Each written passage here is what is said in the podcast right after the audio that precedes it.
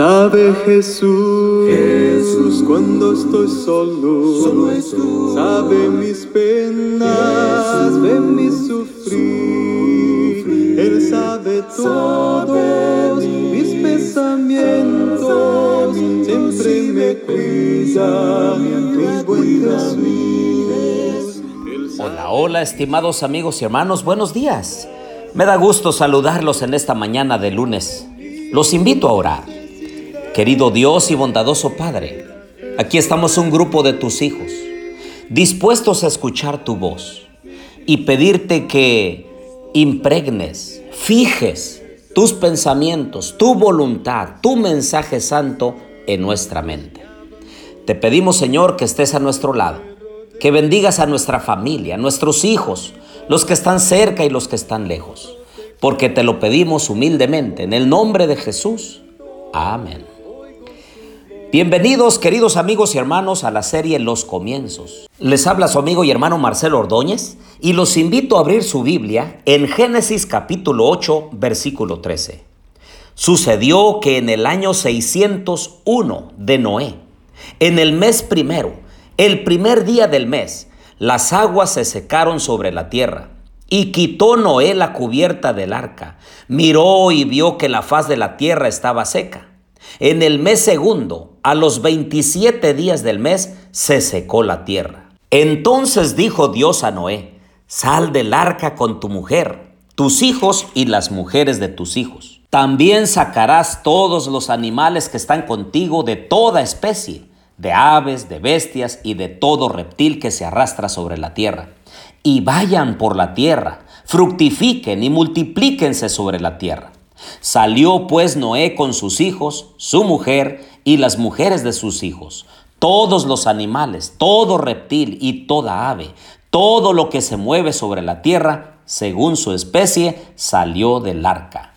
Luego edificó Noé un altar a Jehová, y tomando de todo animal limpio y de toda ave limpia, ofreció holocausto en el altar.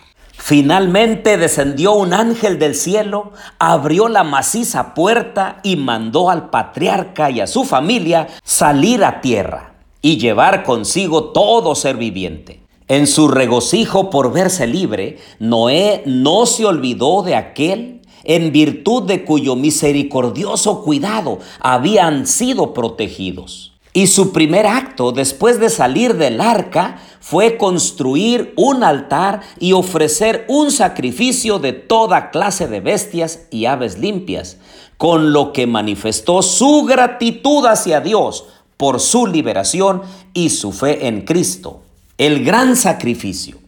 Esta ofrenda agradó al Señor y esto se derivó en una bendición, no solo para el patriarca y su familia, sino también para todos los que habrían de vivir en la tierra. Y es que sigue diciendo en Génesis 8, 21 y 22, al percibir Jehová olor grato, dijo en su corazón, no volveré a maldecir la tierra por causa del hombre porque el corazón del hombre se inclina al mal desde su juventud, ni volveré a destruir todo ser viviente como he hecho.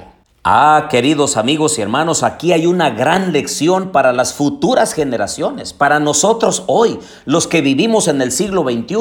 Noé había regresado a una tierra desolada, pero antes de preparar una casa para sí mismo, construyó un altar para Dios. Su ganado era poco y había sido conservado con gran esfuerzo a través de todo ese diluvio.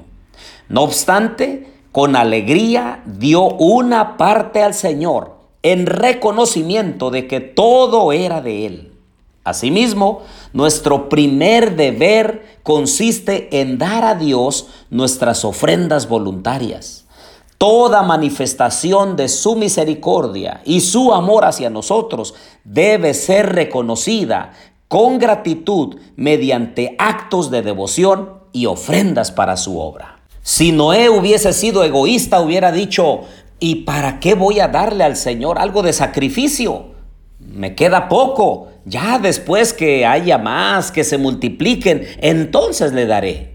Pero no, él lo primero que hizo fue entregarle al Señor ofrendas de gratitud, ofrendas que demostraban cuán agradecido y cuán grande era su compromiso de fidelidad a Dios, aún con lo poco que tenía y sin saber cuánto tiempo tardaría en multiplicarse ese ganado para tener más para él y para su familia, así como para sus descendientes. Y si notamos, ahí en los versículos 21 y 22, dice que el Señor percibió olor grato. No se refiere allí al olor que subía de los animales quemándose o del humo que subía al cielo, sino que ese olor grato era un olor grato por la obediencia, por la generosidad, por poner a Dios en primer lugar. ¿Se acuerdan ustedes cuando Caín y Abel ofrecieron un sacrificio al Señor?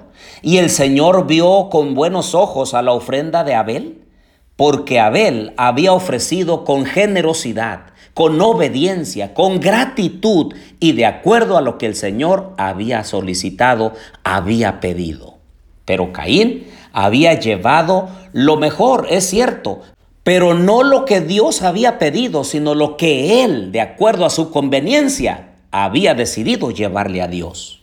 Hoy también nosotros tenemos la oportunidad de entregarle nuestras ofrendas a Dios y que sean de olor grato, es decir, unas ofrendas que broten de un corazón agradecido, un corazón comprometido, un corazón que está dispuesto a poner a Dios en primer lugar.